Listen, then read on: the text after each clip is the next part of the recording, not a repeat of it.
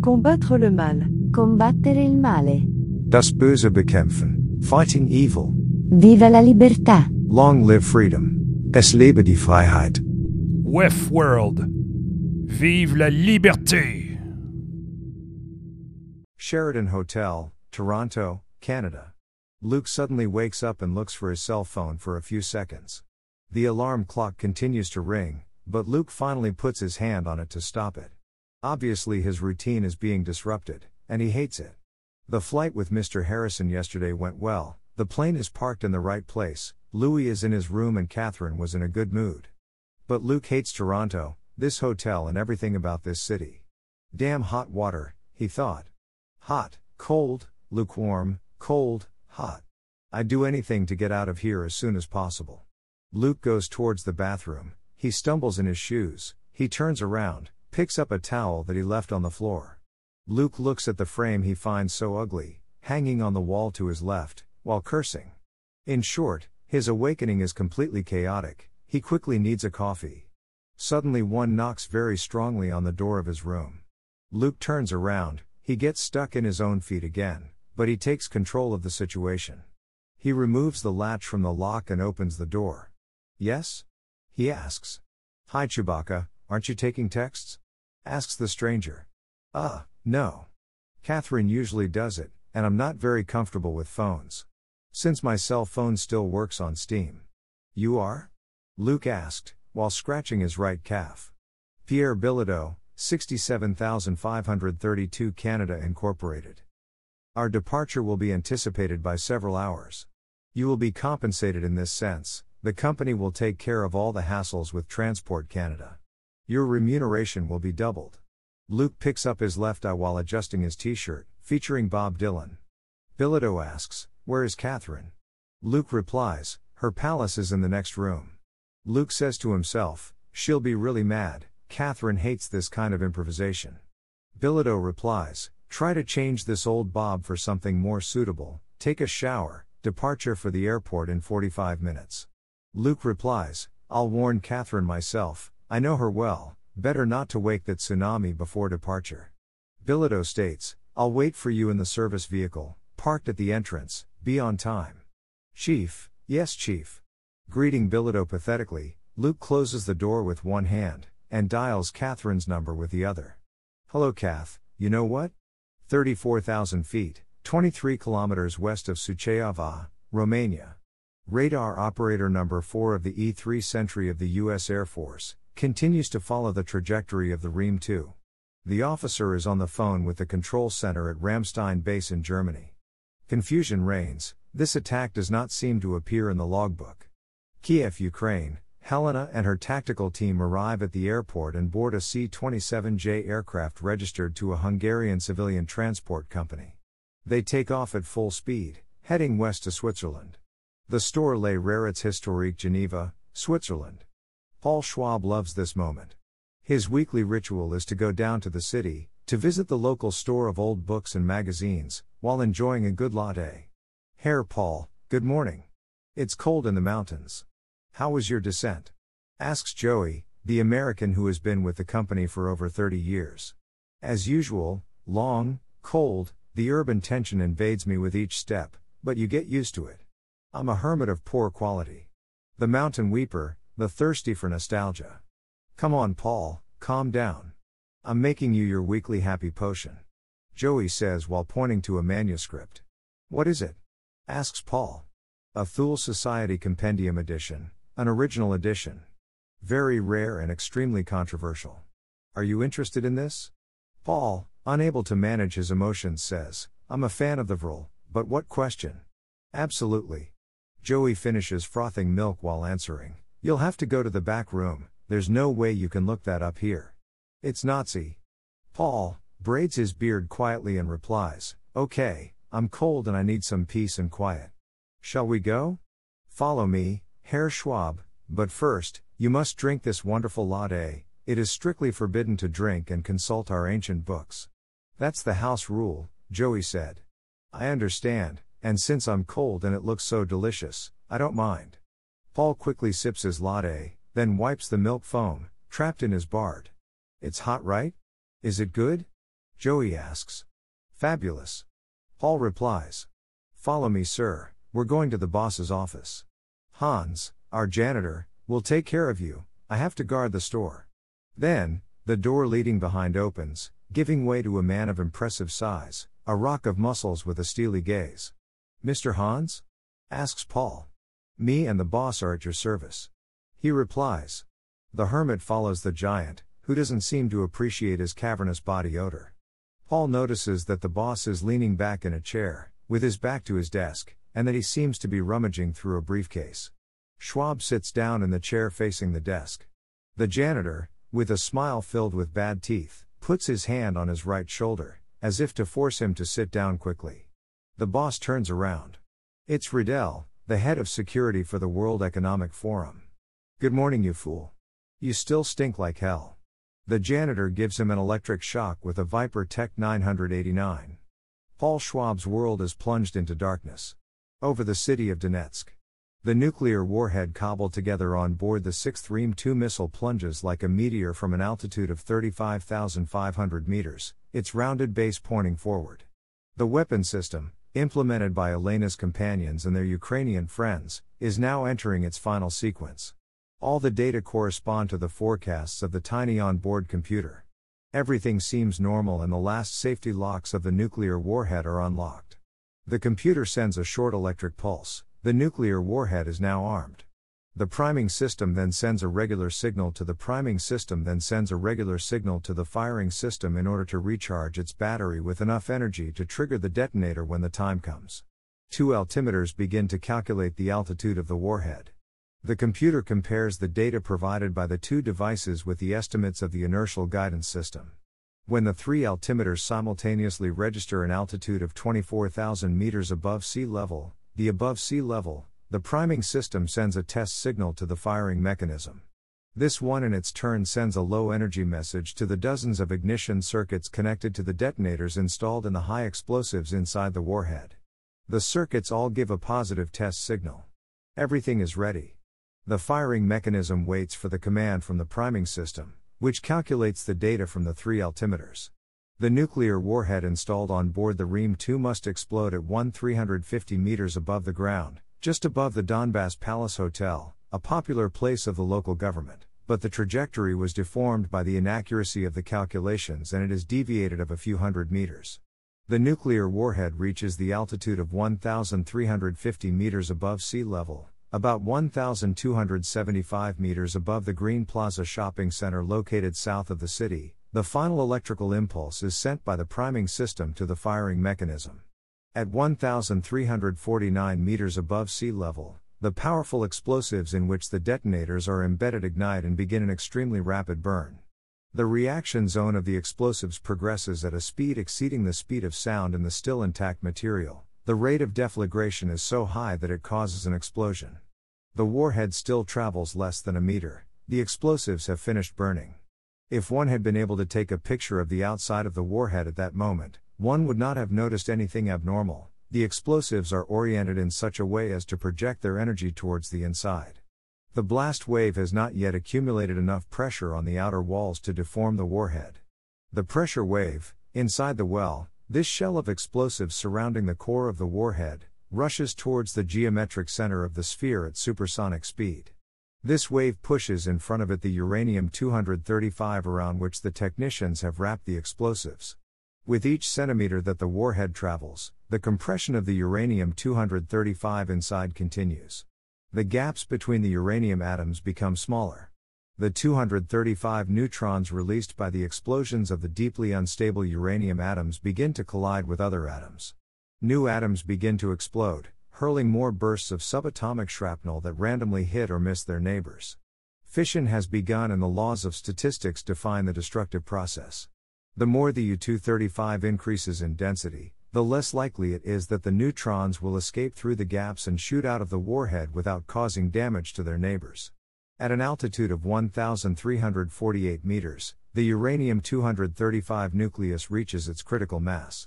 Each time a U 235 atom now decays, more than one of the atoms around it is broken.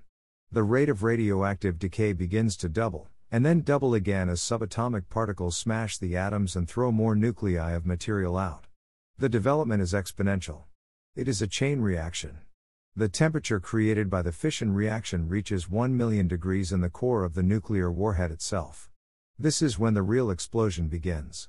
The fission or atomic explosion was in itself only a detonator, producing the heat necessary to initiate a thermonuclear reaction.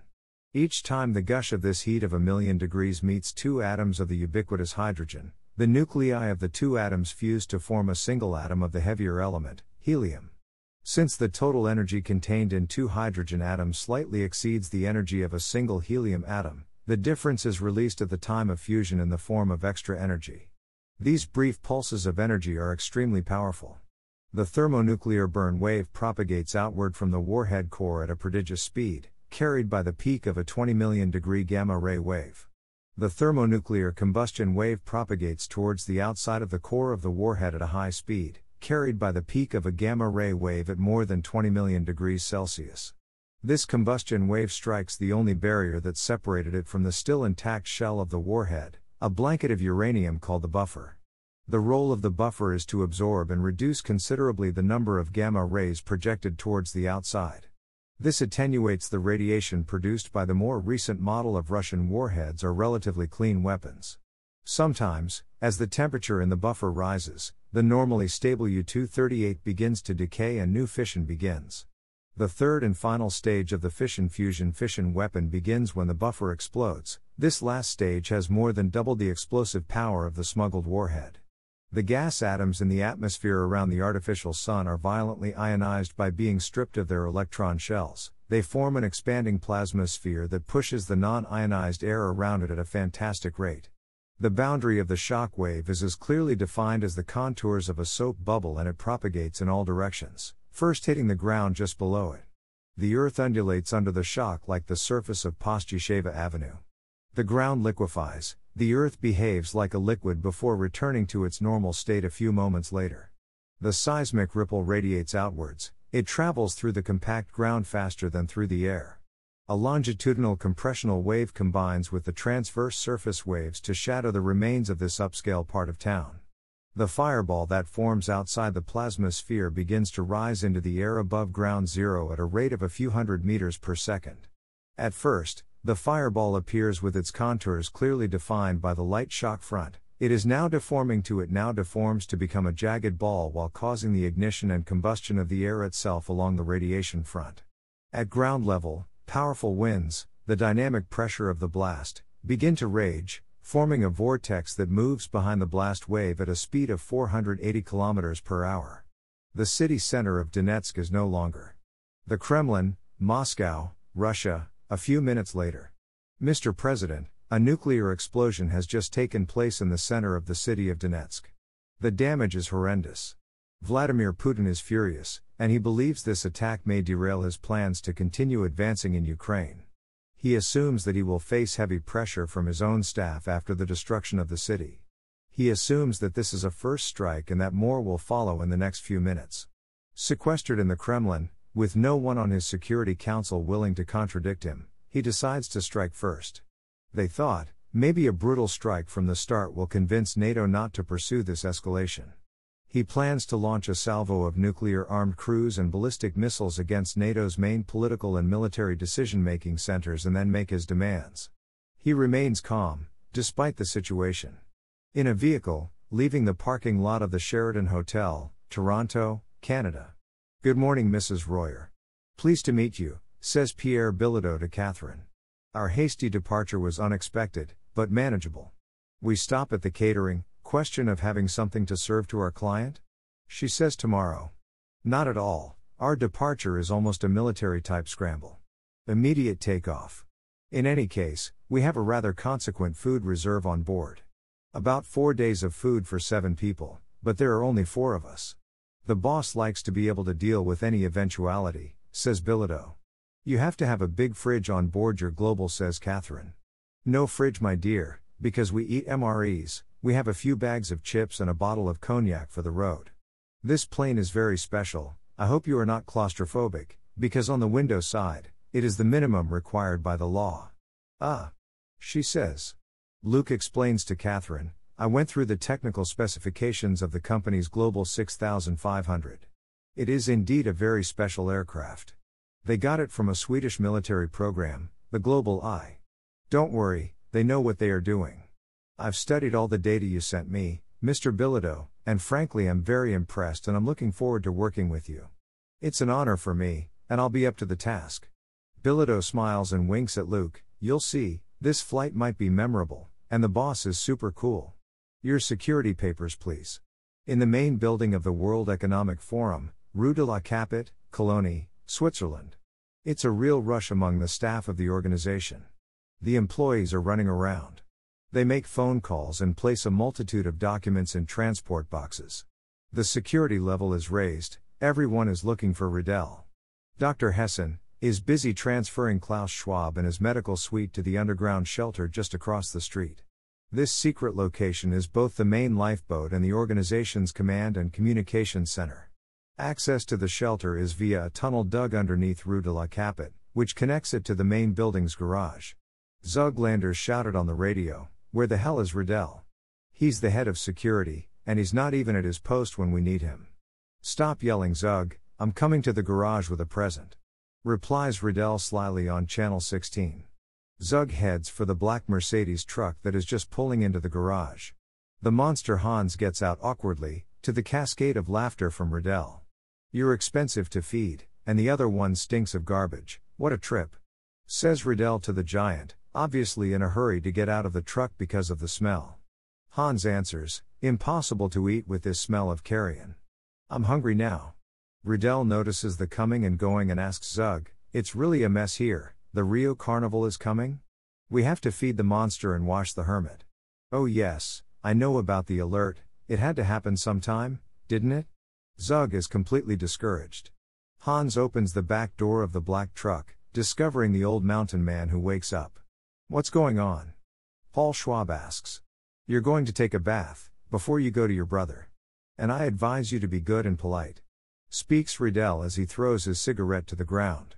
Zug hates the bad habits of his colleague, who replies, It will fart, but what do we care about the environment? Then he points to the hermit, who gets out of the truck, the environmental accident is him. Hans and Riddell laugh loudly, and let Zug take care of the nauseating wreck. Kremlin Operations Center, Moscow, Russia. Putin intends to move. But first, he must ensure that these missiles reach their targets. NATO's missile defenses must be rendered useless by blinding them. To do this, he orders the use of Russian S 550 anti satellite missiles. The missiles are fired and American early warning satellites are turned into space junk. Then, Russia's notorious cyber unit 74455 activates malware. This unit had remained dormant and undetected in US and NATO military computer systems since the SolarWinds hack. It is executing a cyber attack against NATO's ground based missile detection systems in Europe. As its preemptive strike unfolds, the cruise and ballistic missiles have not even been launched yet. The Russian president is confident that NATO will receive its message stay out of Ukraine and this war will not have to escalate further. But that is not how it was perceived in Washington. Unbeknownst to Moscow, the cyber attack is spreading beyond its intended targets, freezing U.S. Strategic Command's command and control systems, cutting off its communication with U.S. nuclear armed submarines around the world, and forcing intercontinental ballistic missile crews to rush to redundant analog systems. These attacks can only mean one thing a Russian nuclear strike would be the next logical step.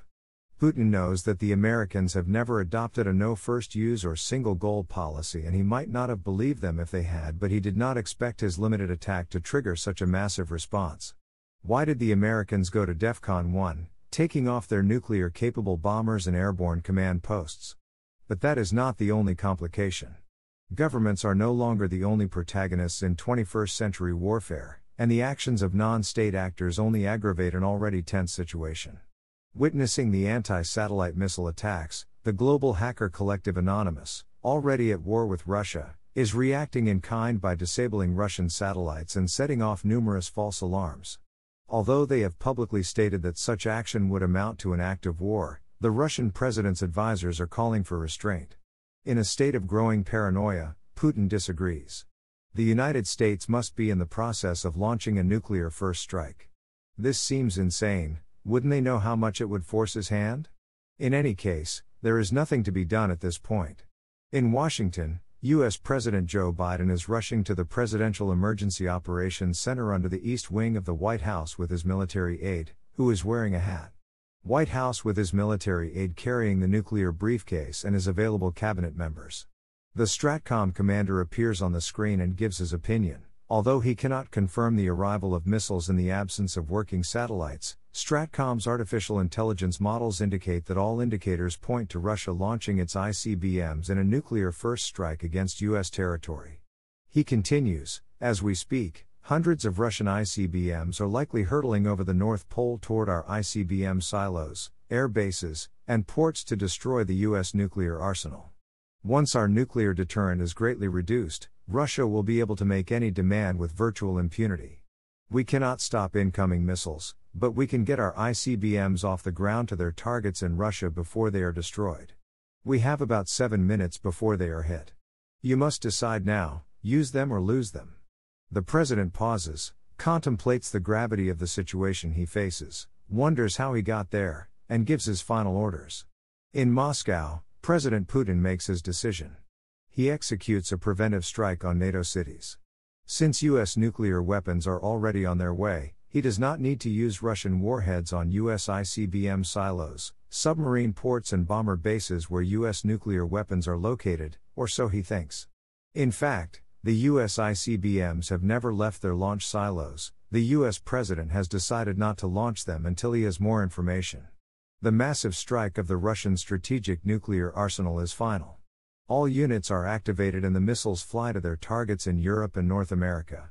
Putin observes attentively in a deadly silence the progress of the operations on the three screens which overhang the operational center. The president's aide de camp, as well as his spokesman, Peskov, go to see him. Discreetly, Peskov asks Putin, Mr. President, do you wish to stay here, or would you rather leave for Yamantau? This center and its personnel will be destroyed in about 35 minutes. In the event that you wish to leave, you should do so immediately. End of episode 3. Here is now the question for the poll, related to this episode. Should President Putin leave the operational center in Moscow? Yes or no?